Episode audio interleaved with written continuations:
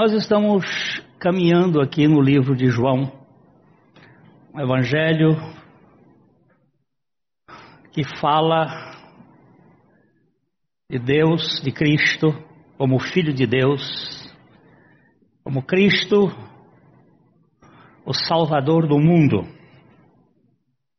Mateus, Marcos, Lucas e João. Há discussões quem foi que foi primeiro, se foi Mateus ou Marcos. Não há assim uma uma seriedade de quem foi que foi escrito primeiro, mas parece que realmente foi Mateus. E eles obedecem uma ordem. Mateus, ele fala de Jesus como o, o Messias, o rei. Israel estava sem rei, mas Jesus é visto como rei. Mateus, Marcos é um evangelho muito prático e apresenta Jesus como servo. Ele escreveu para os romanos. Mateus escreve para os judeus. Eles não tinham rei, ele diz: Olha, o rei é Jesus. Os romanos tinham rei, ele diz: Jesus é o servo. Lucas é o evangelho da humanidade de Cristo, fala muito de Jesus como filho do homem. E ele tem essa visão de apresentar, até hoje de manhã nós estávamos vendo Jesus como homem de oração, como filho do homem que orava tinha comunhão com o Pai. E, e João é o evangelho mais, talvez o último dos evangelhos, possivelmente pode até ser que seja o último livro da Bíblia, tem discussões. Mas é um evangelho amplo. Ele fala do Salvador do mundo. Isso é, tanto de judeus quanto de gentios. Ele veio salvar o mundo. E é este evangelho de Jesus como Filho de Deus. E o capítulo 10 que a gente tem lido aqui e relido, e a gente não tem andado muito, é, é, um, é um capítulo praticamente central. O livro de João tem 21 capítulos. Ele é praticamente o meio e é o, o final do, sua, do seu ministério antes da última semana. A partir do, do capítulo 11, nós já estamos aproximando ali de, do julgamento de Jesus, da, da sua. Você vai ver que ele gasta metade, mais da metade do livro para falar da obra vicária de Jesus. E o capítulo 10, então, ele tem essa característica de mostrar Jesus como o bom pastor.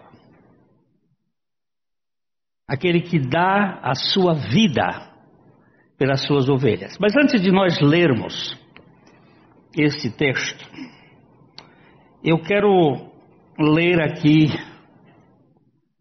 a história, uma história interessante que tem a ver com este mês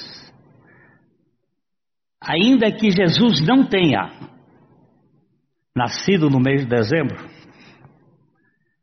é, com certa afirmação, a gente pode dizer que é uma, foi uma montagem pós-Constantino. É possível que Jesus tenha nascido meses anteriores, alguns acham setembro e até chegam mais para trás, a gente não tem nenhuma noção exata qual a época que ele nasceu.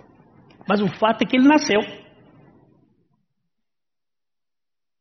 Esse 25 de dezembro é, é uma data por causa do, do, Deus Sol, o solstício do inverno lá na, no hemisfério norte, é um, de, é um dia ali de passagem de ano, de, de, de, de como é que chama? Primavera, verão, é. Estações.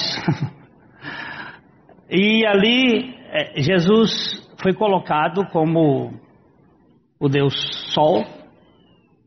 E eu, eu não, pessoalmente eu não, não gosto dessas celebrações, porque tem esse velho que entrou no meio, esse, esse barbudo. Esses barbudos são um problema, né? que foi uma invenção lá da Idade Média, ganhou cores no século XIX, as cores de Rothschild, que vocês não pesquisarem não vão saber, que tem por trás todo um projeto de, de engano. Mas o, o fato é que Jesus veio. E a encarnação do Verbo é o ponto de importância fundamental para a redenção. O Verbo se fez carne. João começa dizendo isto. E eu quero ler aqui uma história que aconteceu alguns anos atrás na China. Foi um milagre quase inacreditável. O que aconteceu com o irmão Duan ele, porém, não teria passado por essa experiência se o ônibus em que viajava não tivesse estragado no meio do caminho. Vindo do norte em direção a uma província do sul da China, no mês de dezembro, ao passar pela província de Henan, ou Henan, o motor do ônibus parou de funcionar, como se desistisse de lutar contra o frio. Duan, talvez por capricho, saiu em direção às plantações, deixando para trás os demais passageiros amontoados dentro do ônibus por causa do frio. Ele era líder de uma igreja que se reunia em lares no norte da China. Agora, aos 77 anos, ele ia de igreja em igreja. Ele tinha mais, não tinha mais uma casa que pudesse chamar sua. E se reunia e pedia abrigo nas casas dos irmãos. A verdade é que ele estava profundamente deprimido. Preparava-se para mediar uma disputa entre líderes e estava cansado das brigas que pareciam minar aquelas igrejas familiares. Alguém disse que ele estava sozinho. Você está vendo que onde há igreja, sempre há uh, o trigo e o joio parece que estão ali disputando. E de vez em quando começam umas, umas picuinhas. Um quer ser maior que o outro, não quer ser mais importante. E ele estava tentando, e já estava meio cansado de tanta tentar apaziguar fogo. Ao cruzar o campo congelado, Duan teve uma grande saudade da sua esposa, que havia falecido há muito tempo. Desejou que ela estivesse viva para ouvi-lo e aconselhá-lo com a doçura própria que sempre fez. Por fim, sua mente, já cansada, voltou-se para o seu filhinho, e uma nuvem ainda mais escura encobriu seu coração partido. Chegando a uma vila, bateu à porta de uma casa onde observou a cruz entalhada no batente. Essa era uma das características entre os anos 50 60, na China, entalhar uma cruz no batente da porta onde havia cristãos, para que outros cristãos pudessem identificar. Há alguém aqui que ama o Senhor? Bateu ele perguntando. Eu apreciaria ter uma comunhão hoje à noite. A porta foi aberta por um homem de uns 50 anos e Duan foi recebido calorosamente. Seus pés foram lavados numa bacia, um costume de boas-vindas a estranhos dentre o movimento das igrejas nos lares. E serviram-lhe uma refeição quente com legumes cozidos. Ele percebeu que as pessoas na casa estavam muito empolgadas. Elas explicaram que algo estaria, alguém estaria viajando para uma cidade é, e eles iriam encontrar essa pessoa que era um pregador notável da Bíblia, que chegaria é, dentro de poucas horas. Qual é o nome do pregador? perguntou Duan. Irmão Vank e insistiram com ele para que fosse. No caminho para a reunião, contaram a Duan algumas histórias a respeito do misterioso irmão Vank. E ficou evidente que eles amavam profundamente o irmão Vank. Um deles explicou o porquê. Certa vez nós estávamos reunidos em um seminário de treinamento e ouvimos que a polícia estava a caminho o irmão Wang fez que todos saíssem, exceto o pastor. Quando os policiais chegaram, Wang ousou negociar com eles. Ele estava disposto a ir para a cadeia se o pastor, cuja esposa estava grávida de oito meses, fosse deixada em liberdade. Os policiais aceitaram a proposta do irmão Wang, que passou três anos na prisão. Que idade tem o irmão Wang? Perguntou Doan. Ao ouvir que o pregador deveria ter uns 42 anos, Duan sentiu uma dor no coração. Qual é o problema? perguntou o irmão. Está incomodado com o balanço da carroça? Não, estou bem, replicou ele. Só que estou muito triste. Eu tive um filho, o qual conheci por dois meses apenas. Ele está morto. Mas se tivesse vivo hoje, teria 42 anos. Minha esposa o chamou de filho do Natal, pois nasceu no dia do Natal. Eu o chamei de Isaac porque há muito havíamos desistido de ter filhos, e aquele veio como o nosso Isaac. Fez-se silêncio entre aquelas pessoas enquanto a carroça balançava debaixo das estrelas. O irmão Duan contou a incrível história de que ele e sua esposa haviam sido evangelizados nos anos 50 recusaram ajudar-se à igreja, recusaram a juntar-se à igreja do Partido Comunista Chinês Free Self Church. Wu era um invejoso ex-companheiro de escola que acusou-nos de crimes políticos e civis. O casal percebeu que era apenas uma questão de tempo antes que fossem levados para a cadeia ou mesmo mortos. O que aconteceria então ao pequenino bebê? Uma noite, a esposa de Duan teve uma visão em que ouviu uma forte voz dizendo: Entrega o seu filho ao inimigo. Entrega o seu filho ao inimigo. Sem saber disso, no dia seguinte, Duan leu Gênesis 22, 2. Toma teu filho, teu único filho Isaque, a quem tu amas, e oferece-o ali em holocausto.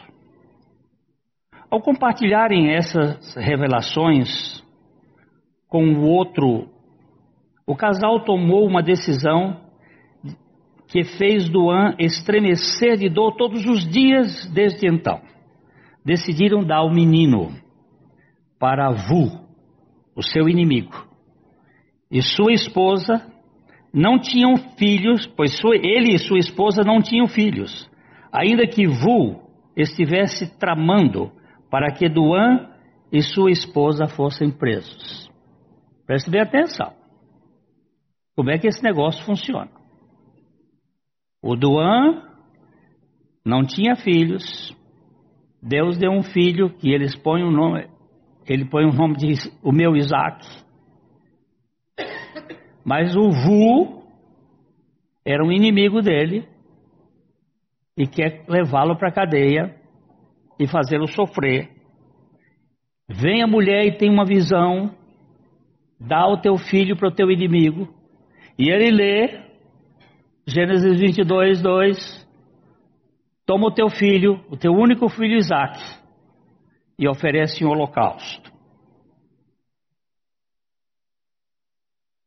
Anos se passaram antes que Duan fosse solto e soube o que uh, o que havia acontecido com sua esposa e seu filho. Ele havia morrido, ela havia morrido durante a fome devastadora e seu filho havia desaparecido junto com a família de Vu, debaixo dos escombros após um terremoto devastador. Duan acrescentou com tristeza quando se aproximava do local de a reunião: Deus me julgou por ter sido tão irresponsável com o meu pequenino filho. Ao chegar ao local onde o pregador haveria de falar, havia uma multidão que amontoava na casa. Como eram muitos, Duan teve que se sentar do lado de fora, no jardim, e ouvir o mestre através da janela aberta. Ao ouvir o irmão Vank pregar, Duan sentiu um choque terrível. Era como se ouvisse a si mesmo. Começou a tremer de medo. Estaria morrendo? Até mesmo as palavras que o pregador usava lhe pareciam familiares.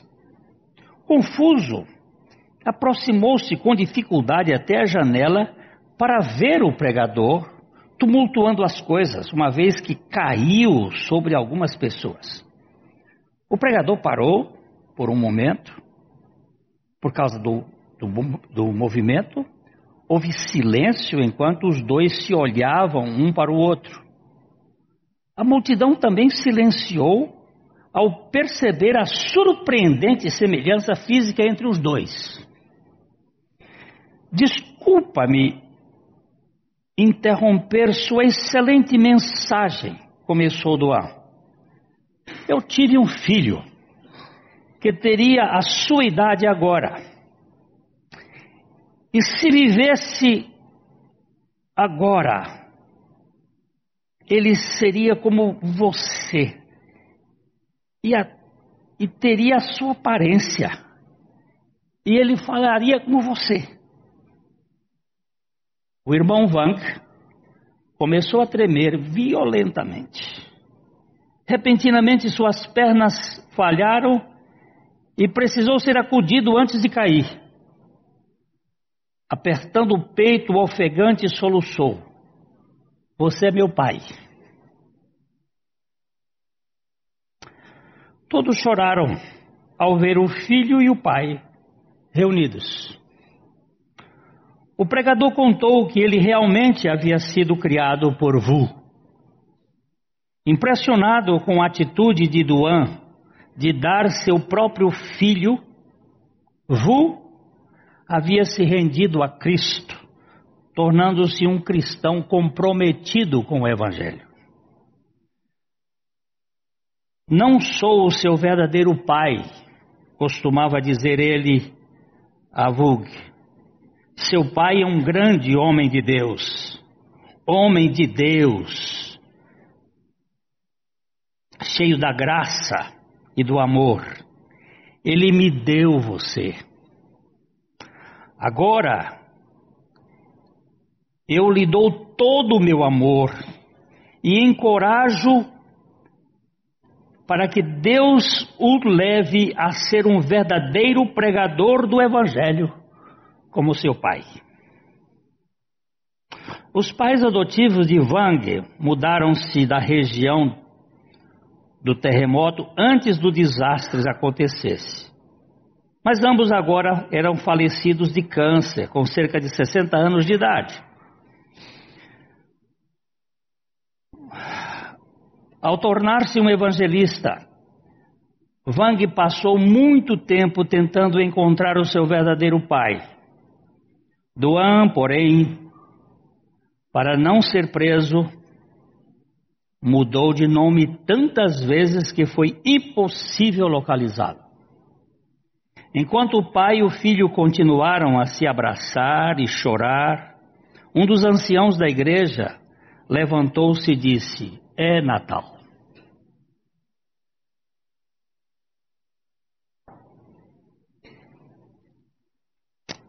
Já vimos o sermão desta noite. Já vimos, Cristo veio ao mundo para salvar pecadores. Isto é o Natal.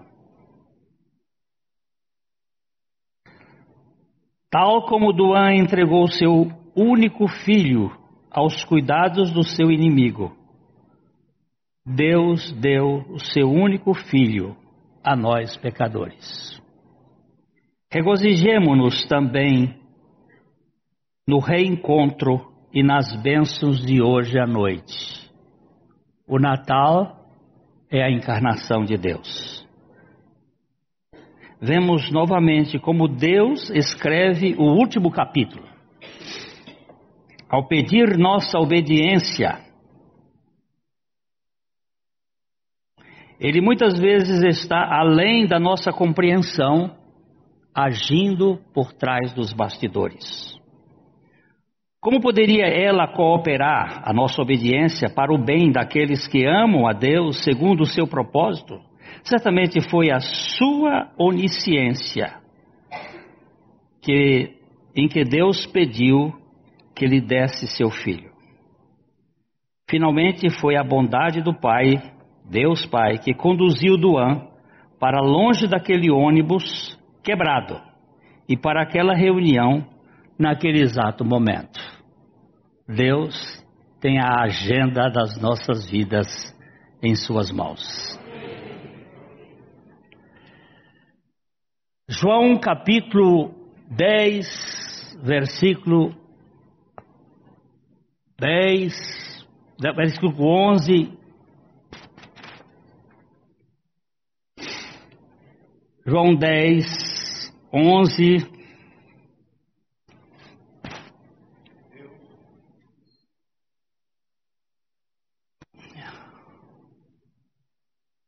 Não há fogo. Não há fogo. Tenta ler.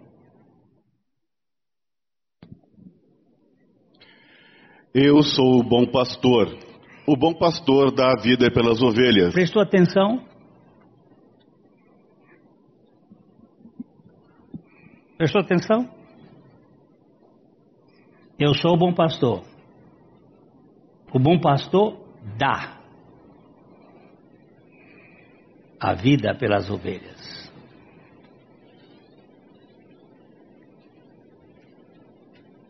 Deus amou o mundo de tal maneira que deu. Deu o quê? Seu filho não é uma tropa.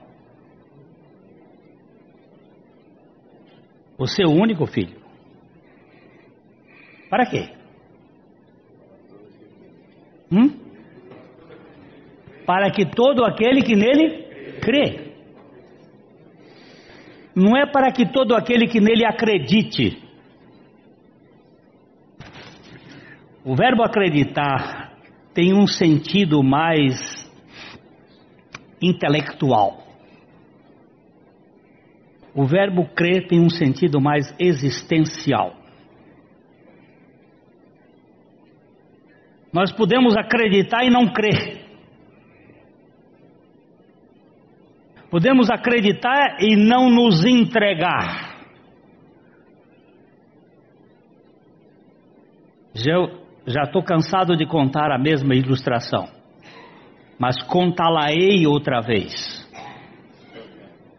O avô da Carmita, da minha esposa, não viajava de avião. E uma vez eu perguntei para ele assim: Pastor Charles, o senhor não acredita que o avião é um transporte seguro? Ele disse: Acredito sim, meu filho. Eu vejo todo dia o avião saindo daqui do Rio de Janeiro, indo para São Paulo, de São Paulo para cá. Eu acredito que o avião é um transporte seguro, mas eu não creio nele. Aí ele me deu uma aula de grego, é por isso que eu estou falando aqui. Ele era um bom professor de grego. Ele disse: o verbo acreditar é dar crédito a, mas o verbo crer é você colocar-se em. Tem muita gente que acredita em Jesus, mas não crê em Jesus.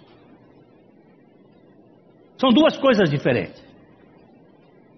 Porque o crer, ele basicamente está mostrando o render-se ou o entregar-se. Quando Deus deu a revelação a Mangi Vunk, dá o teu filho ao inimigo. Isso não é lógico. Isso é absurdo. Isso é contrassensual. E quando Doan, ao acordar de manhã, vai ler o texto de Gênesis 22, 2, isso também não é uma coincidência. Isso faz parte da providência divina.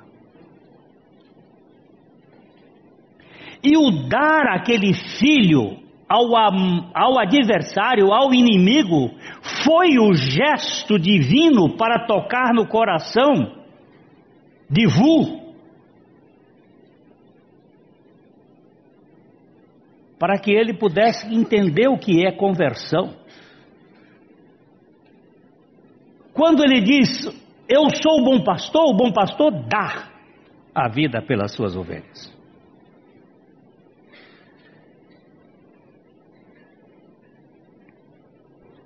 O mercenário. O mercenário, que não é pastor, a quem não pertencem as ovelhas, vê vir o lobo, abandona as ovelhas e foge. Então o lobo as arrebata e dispersa. O mercenário foge, porque é mercenário, e não tem cuidado com as ovelhas. Eu sou o bom pastor, conheço as minhas ovelhas, e elas me conhecem a mim assim como o Pai me conhece, a mim, e eu conheço o Pai, e dou a minha vida pelas ovelhas. Vamos voltar agora. Vamos voltar, pode me baixar um pouquinho. O mercenário. O que, é o mercenário? Aperta o dedo na palavra mercenário aí, por favor. Mercenário.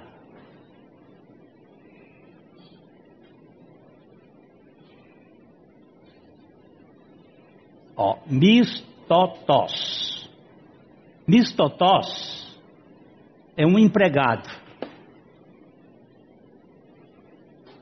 É alguém que vive de salário para cuidar das ovelhas. Ele não é o pastor das ovelhas.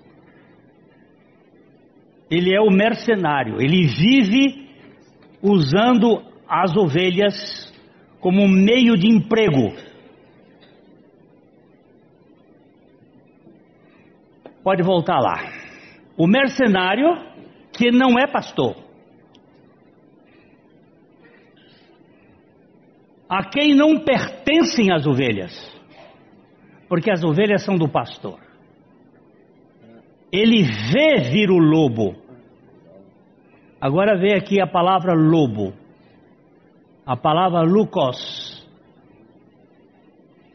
Ó, talvez semelhante à raiz, cabelo esbranquiçado, lobo, metaforicamente, homens cruéis, gananciosos, vorazes. Mas também pode representar o maligno, ou a obra maligna. os exploradores, exploradores de gente. O pastor das ovelhas, ele fala a verdade, ele cuida das ovelhas com a excelência da sua palavra. Ele não negocia, ele não mercadeja. Porque a maior evidência do amor para com as pessoas é a verdade. E conhecereis a verdade, e a verdade vos libertará. Não adianta você ser politicamente correto com as pessoas e deixá-las embasbacadas com seus próprios problemas. Qual é o problema da humanidade? É que a humanidade é corrupta. Mas quem é essa humanidade corrupta? Eu, tu, ele, nós, vós, eles. Não escapa ninguém. Ah, corruptos são os membros do STF. Esses são mais mas são como nós, corruptos. Desesperadamente corruptos. Mas eu não sou, é e ainda nega. Aí é pior.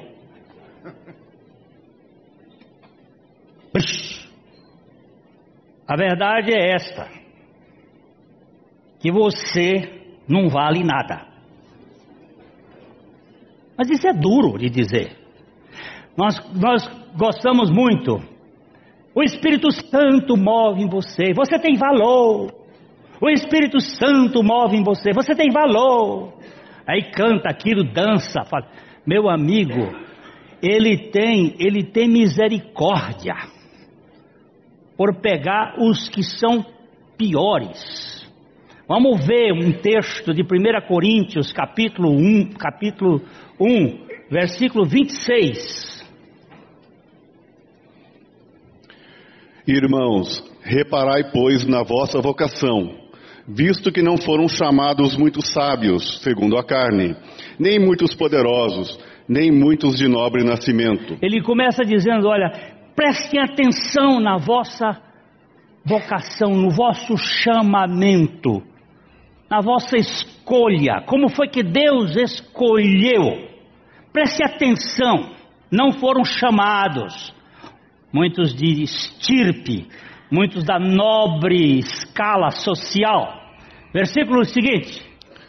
Pelo contrário, Deus escolheu as coisas loucas do mundo para envergonhar os sábios, e escolheu as coisas fracas do mundo para envergonhar as fortes. Preste bem atenção: no grego não existe coisas, mesmo porque Deus não escolhe coisas, Deus escolhe pessoas.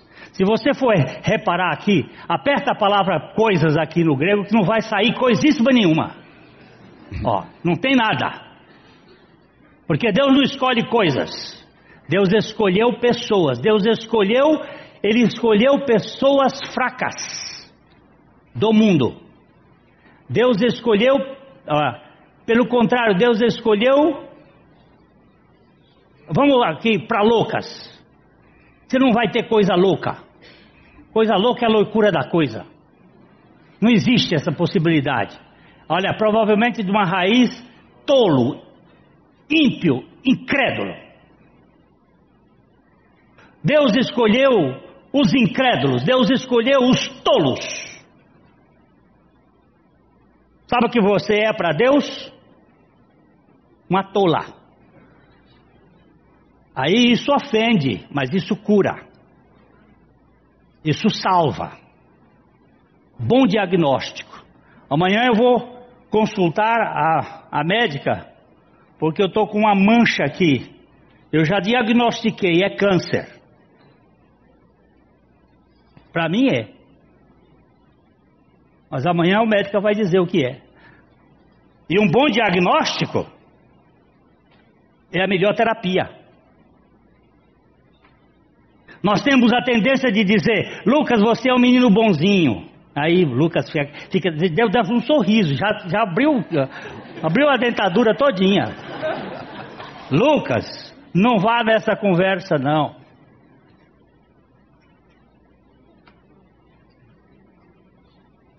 Um pastor amigo meu estava foi levado por um um dono de igreja, que igreja tem dono.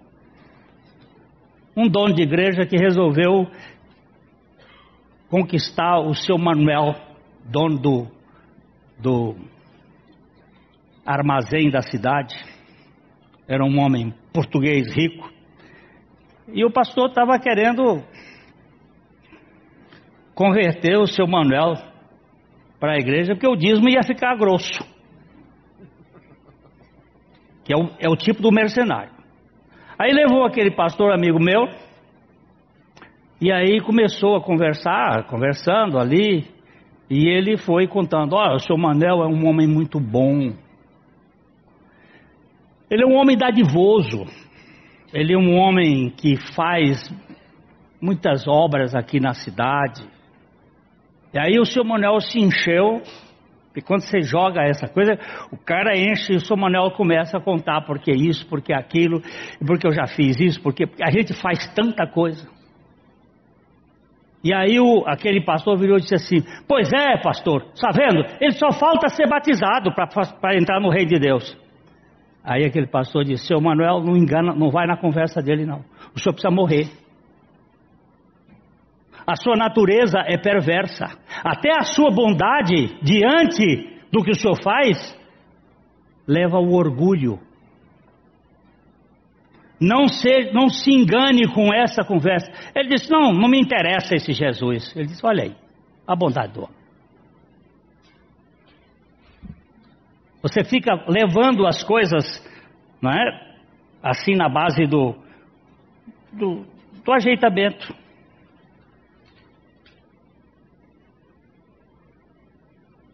Olha, vamos lá um pouquinho mais. Pode tirar aqui. Pelo contrário, Deus escolheu os loucos, os tolos, os incrédulos do mundo para envergonhar os sábios e escolheu os fracos, as pessoas fracas. Põe, põe aqui a palavra fraco que você vai ver astenia. Ó, astene. Olha aqui. Debes. Ó, ó fraco, débil, delicado, frágil. Você agora está fraca, fisicamente, mas não é essa fraqueza da, da sua enfermidade. Fraco aqui no sentido de não ter potência, não ter condições. Fraco. Deus escolheu as pessoas fracas. Porque os fortes não querem, os sãos não querem Deus. Ele, Jesus disse: Eu não vim buscar sãos, eu vim buscar doentes. E mais. E Deus escolheu as coisas humildes do mundo. No lugar de coisa, você salta a coisa. E Deus escolheu? Os humildes do mundo e os desprezados e aqueles que não são, para reduzir a nada as que são, a fim de que ninguém se vanglorie na presença de Deus. Olha só, baixa, baixa um pouquinho mais aqui para o 28. Deus escolheu os humildes. Vamos ver humilde. O que é humilde aqui? Humilde.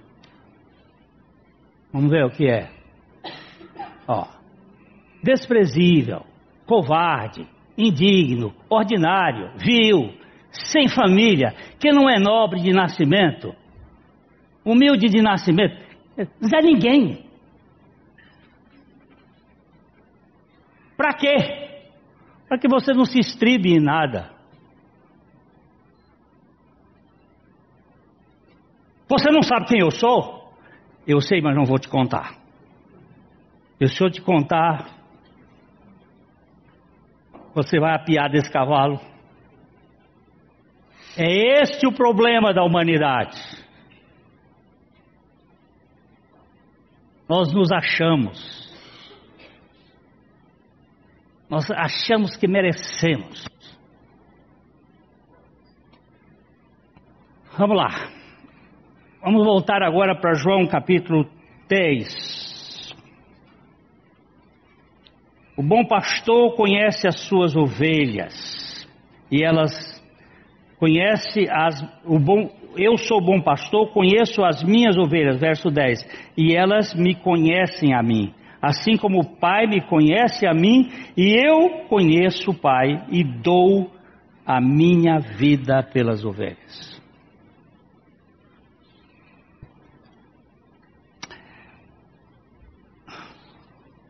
Teve um menino, nasceu na Inglaterra. Aos oito anos, a mãe dele morreu.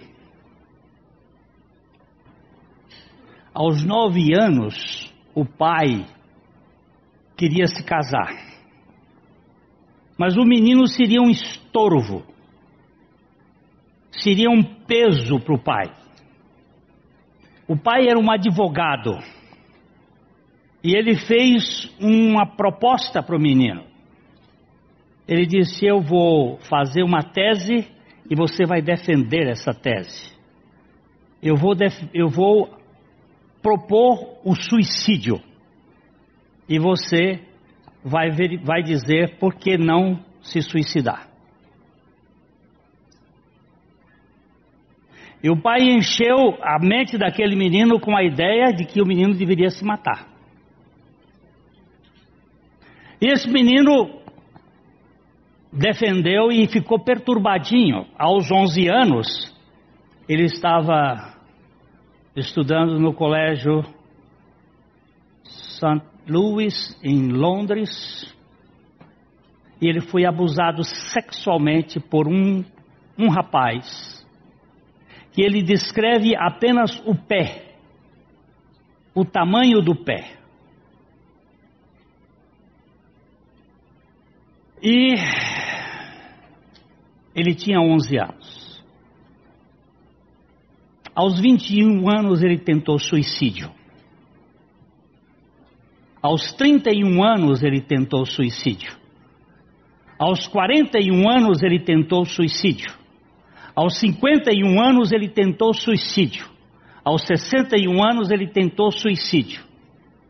E sempre nos anos 9 antes do, 20, do 1, ele começava o processo depressivo. 9 foi quando o pai escreveu a tese. 11 foi quando ele foi abusado. O ano 9, 19 ele começava o processo depressivo. O ano 21 ele tentava suicídio. 29 31, e assim sempre, nesse ciclo, a mente dele funcionava. Só que esse homem escreveu os hinos mais lindos que a inódia inglesa tem. William Cowper conheceu o Evangelho das insondáveis riquezas de Cristo, que mesmo na depressão não lhe permitiu retirar a vida.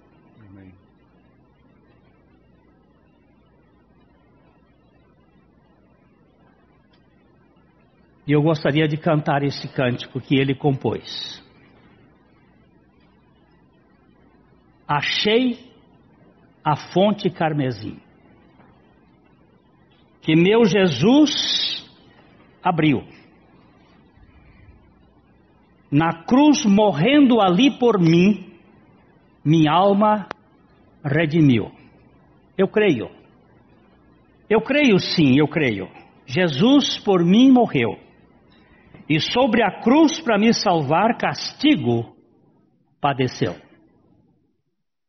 É um cântico que me faz muito bem, porque eu encontro no meu, no meu bom pastor, aquele que deu a sua vida, a saída para minha existência. Eu que também fui abusado, tenho a graça de ter sido alcançado por esse pastor que procura as ovelhas. Deven Fronk, um grande homem de Deus, que sempre pregou que Deus desceu a escada da encarnação para alcançar o homem no pé da escada. E ele disse: Por muitos anos eu preguei esta mensagem. Até que um dia eu percebi que eu ainda estava colocando um degrau para as pessoas. Que ele não tinha descido até o rés do chão, ele tinha ficado até no pé da escada e ainda chamava. E ele disse: Aí eu fui descobrir que ele foi ao, ao poço da mulher samaritana. Ele não esperou que ela viesse a ele. E que ele é o caçador, ele usa até a expressão, ele é o perdigueiro eterno, que desce até o vale para buscar as suas perdizes, as suas ovelhas perdidas. Ele veio buscar. Se eu achei, é porque ele me achou primeiro. É porque ele veio me buscar. Na cruz, meu Cristo já pagou o mal que cometi. E pela morte que passou, a vida eu consegui. Assim, pois, fez-me com amor andar no trilho seu. Confio sempre, com fervor, em quem por mim morreu. Se você é dos velhos, é capaz que você cante. E se você é dos novos, dos novos, você vai aprender. Este é um cântico que vale a pena ser restaurado. Eu já até pedi assim, en passant, ao Leandro, para traduzir algumas, alguns cânticos do William Cowper. Eu não tenho competência para traduzir, mas algumas, alguns cânticos dele são assim, de deixar a gente. Em cada momento que ele passava pelo vale da sombra da morte, ele entendia: o Senhor está comigo, o Senhor é que me sustenta. Eu não tenho medo do pecado diante da tão grande salvação. Eu tenho é nojo, porque eu não sei, eu sou especialista em pecar, mas Ele é especialista em salvar. E nós precisamos ter essa consciência que Ele nos buscou com ternura, que Ele nos chama, que Ele nos quer, ainda que eu nunca o quereria se Ele não tivesse me querido. Vamos ver se nós cantamos este cântico juntos aqui.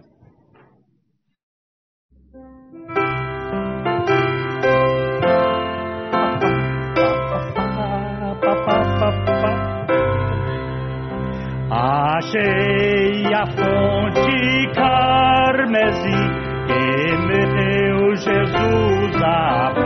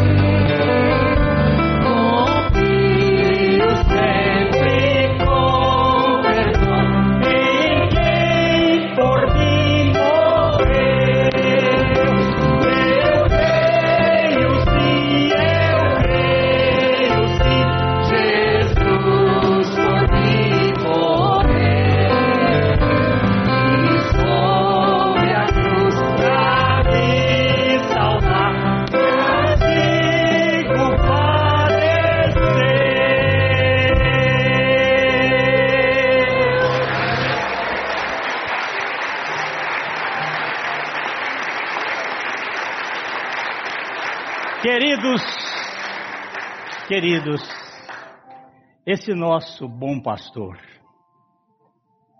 ele fez uma obra completa. Então, você que ainda não experimentou isto,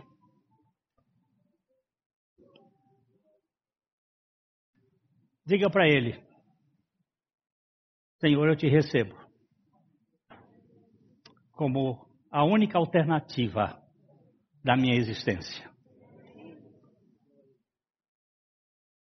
Ele veio buscar e salvar o perdido. E ele realizou uma tão grande salvação. Não tem, não tem retoque.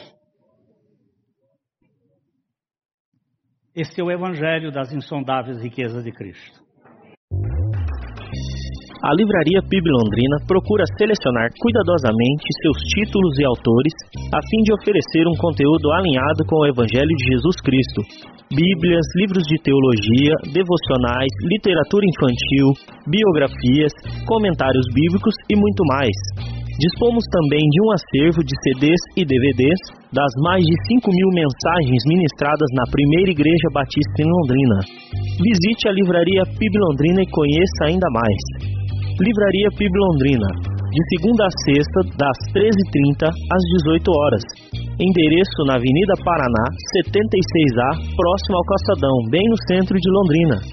Ligue para 3372 8921 ou acesse o site www.livrariapiblondrina.com.br.